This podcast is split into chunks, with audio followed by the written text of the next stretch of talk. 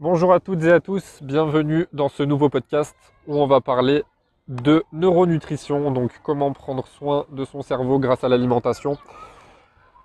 On sait aujourd'hui que les maladies neurodégénératives, comme euh, la plus connue, la maladie d'Alzheimer, sont en forte croissance et ça en devient de plus en plus inquiétant.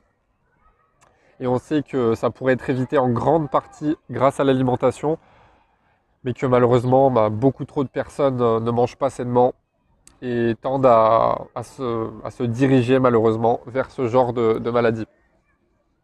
Et c'est pas après que pour les maladies, c'est pour voir comment améliorer ses performances cognitives grâce à une bonne alimentation, comment améliorer sa mémoire, comment améliorer euh, ses, capacités intellectuelles, tout simplement.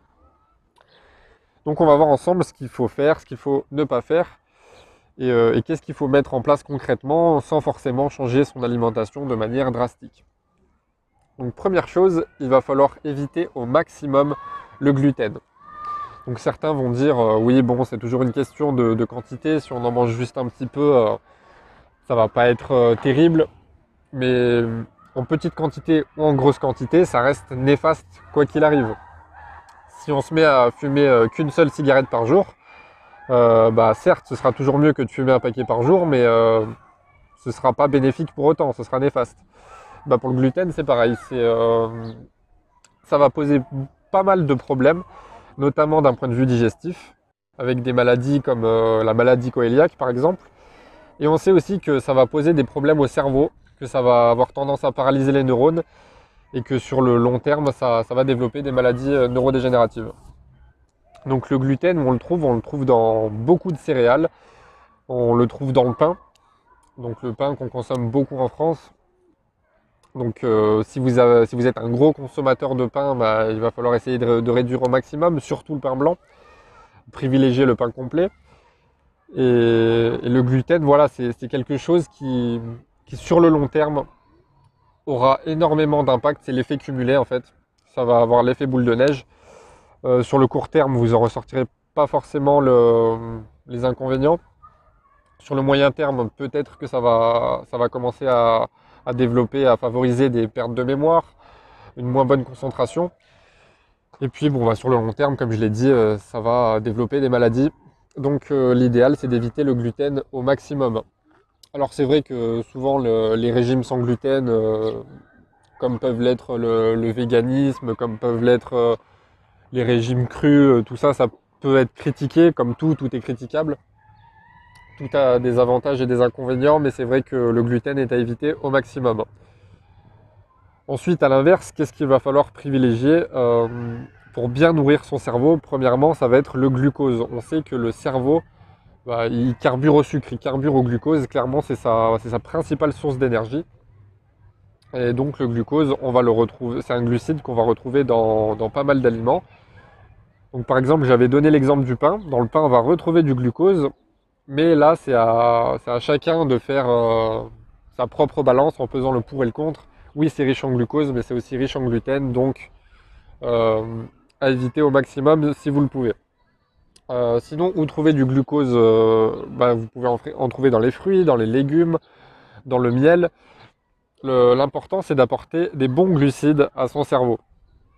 Et au contraire, bah, virer les glucides qui seront néfastes pour le cerveau bah, comme euh, les glucides qui sont issus du sucre raffiné qu'on trouve euh, bah, dans les produits transformés, comme les barres chocolatées, les biscuits, les gâteaux, ainsi de suite. D'ailleurs, si vous voulez en savoir plus à ce sujet, je vous invite à lire un livre qui était très intéressant, que j'ai lu moi-même. Le titre, c'était Ces glucides qui menacent notre cerveau. C'est un médecin qui l'a écrit, c'est le docteur David Perlmutter, si je ne me trompe pas. Et euh, bon, c'est un petit peu un livre qui est, pro-régime cétogène, mais euh, on est beaucoup sensibilisé justement à quels sont les glucides qui sont bénéfiques pour le cerveau et quels sont ceux qui sont plutôt néfastes. Et justement, dans ce livre, il parle aussi beaucoup des inconvénients du gluten sur le cerveau. Ensuite, euh, autre chose à privilégier pour, pour bien nourrir son cerveau, et que justement la plupart oublient, parce que c'est vrai qu'on a tendance à savoir que, le glucose, c'est une des principales sources d'énergie du cerveau. Mais ce qu'il ne faut pas oublier, c'est que le cerveau est principalement euh, composé pardon, de graisse. Euh, alors je sais plus le pourcentage exact, mais de, j'ai plus le chiffre exact, mais de mémoire c'est plus de 90% du cerveau qui est composé de gras. Donc euh, bah, forcément vous avez compris que les lipides vont avoir une place importante pour la santé du cerveau. Et évidemment je parle des, lipides qui sont bénéfiques, comme les oméga 3. On a remarqué que bah, ça favorisait énormément l'activité intellectuelle. Et j'avais aussi vu, alors après, ça, euh, c'était, une, vidéo YouTube, ouais, une vidéo témoignage, il me semble, où c'était euh, une mère qui, disait, euh, donc c'était aux États-Unis, hein, qui disait qu'après un traumatisme crânien, suite à un accident, son fils avait quelques séquelles au niveau neurologique et que, a priori, en augmentant sa dose d'oméga 3, il a pu s'en remettre au fil du temps. Après voilà, on ne sait pas si c'est vrai, si c'est pas vrai, mais quoi qu'il arrive, ça c'est irréfutable. Euh, les oméga 3 sont excellents pour votre cerveau. Euh, donc est-ce qu'il faut mieux les consommer euh, à travers l'alimentation ou sous forme de compléments alimentaires? Bah, Bien évidemment, dans un premier temps, ce sera à travers l'alimentation, déjà parce que ce sera beaucoup mieux assimilable. Et ensuite, si c'est sous forme de compléments alimentaires, essayez de privilégier certaines huiles de poisson, par exemple, comme l'huile de, foie de morue mais faites très attention aux compléments alimentaires que vous choisissez. Euh, partez sur de la très très bonne qualité ou rien du tout, euh, parce que sinon il vaut mieux ne rien acheter, c'est trop chargé en métaux lourds. Donc vérifiez bien la, traçabilité, pardon, je vais arriver, des produits. Et, euh, voilà, parce que il vaut mieux ingérer de la qualité plutôt que de se charger de métaux lourds alors que de base on, était là, on prenait ça initialement pour se faire du bien. Voilà, donc insister euh, sur les lipides, une bonne dose d'oméga 3 au quotidien, donc et même sur d'autres lipides, hein, il n'y a pas que les oméga 3, ça va être de manière générale euh, ce qu'on appelle euh, les graisses insaturées, donc monoinsaturées, polyinsaturées, qu'on va retrouver dans certaines huiles végétales comme l'huile d'olive, l'huile de colza, qu'on va retrouver dans les amandes, les noix de cajou, les noisettes, enfin tout ce qui est oléagineux. Ensuite, euh, bah, évidemment, je l'ai dit, dans les huiles de poisson, dans les poissons gras comme euh, le, saumon, le maquereau, euh, le thon, les sardines. Après, on va en retrouver dans les œufs, des bonnes graisses, dans le foie de morue, les abats. voilà, c'est à peu près tout hein, pour, les, pour les sources de, lipides. J'ai sûrement dû en oublier, mais c'est les principales. Ensuite, pour, le, pour ce qui est de la neuronutrition, encore une fois, tout est question d'équilibre.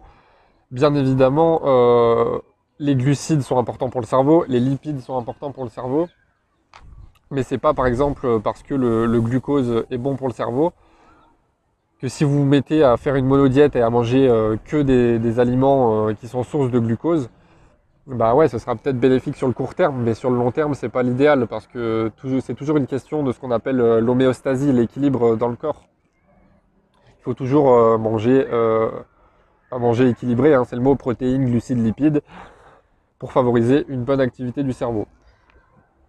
Après, euh, pour ce qui est des, en termes de performance neuronale, alors c'est un petit peu à part, mais on peut malgré tout l'intégrer dans, l'alimentation, ça va être le jeûne.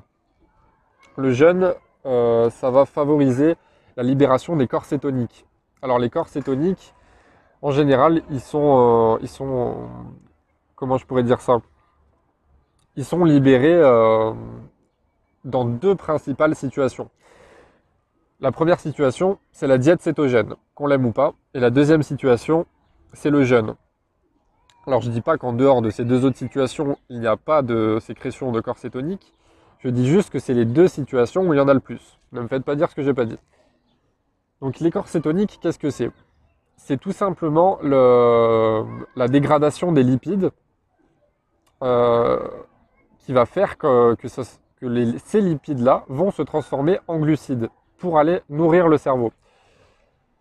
Et ce phénomène, il intervient quand? Ben, Il intervient principalement quand on a une alimentation qui est faible en glucides, donc comme ça peut être le cas dans une diète cétogène, ou à travers un jeûne, puisqu'on n'a plus d'apport en glucides, mais pour autant, bah, il faut bien que le cerveau euh, continue de fonctionner, il faut bien qu'on continue à vivre. Et comme le corps est très intelligent, euh, bah, il va brûler encore plus de graisse. C'est pour ça que les diètes cétogènes, euh, même si principalement j'en suis pas adepte, hein, mais il faut reconnaître qu'elle a énormément de bienfaits. Euh, c'est pour ça que la diète cétogène et le, jeûne intermittent ont énormément de bénéfices pour le cerveau et pour brûler du gras, parce que ça va aider tout simplement euh, l'organisme à brûler encore plus de graisse, justement pour libérer ses corps cétoniques, donc pour transformer les graisses en glucides qui vont aller nourrir le cerveau. Et le cerveau, il est très friand de corps cétoniques, c'est excellent pour sa santé. Donc, vous avez compris, de temps en temps, par exemple, les jours où vous n'avez pas d'entraînement, baissez les glucides, euh, même mieux, jeûner, que ce soit un jeûne intermittent ou autre. Hein. C'est vrai qu'on parle beaucoup du jeûne intermittent, mais ça ne veut pas dire que les jeûnes longs sont, plus dangereux. Hein. Vous pouvez faire un jeûne de 2-3 jours euh, sans problème, y compris si vous êtes sportif. Hein. ça, euh, contribue à des vertus anti-inflammatoires, à la réduction des blessures. Pardon. Mais par contre, oui, il, va falloir euh, bah, faire ça évidemment progressivement. Hein. Vous n'allez pas jeûner deux jours si vous n'avez jamais jeûné.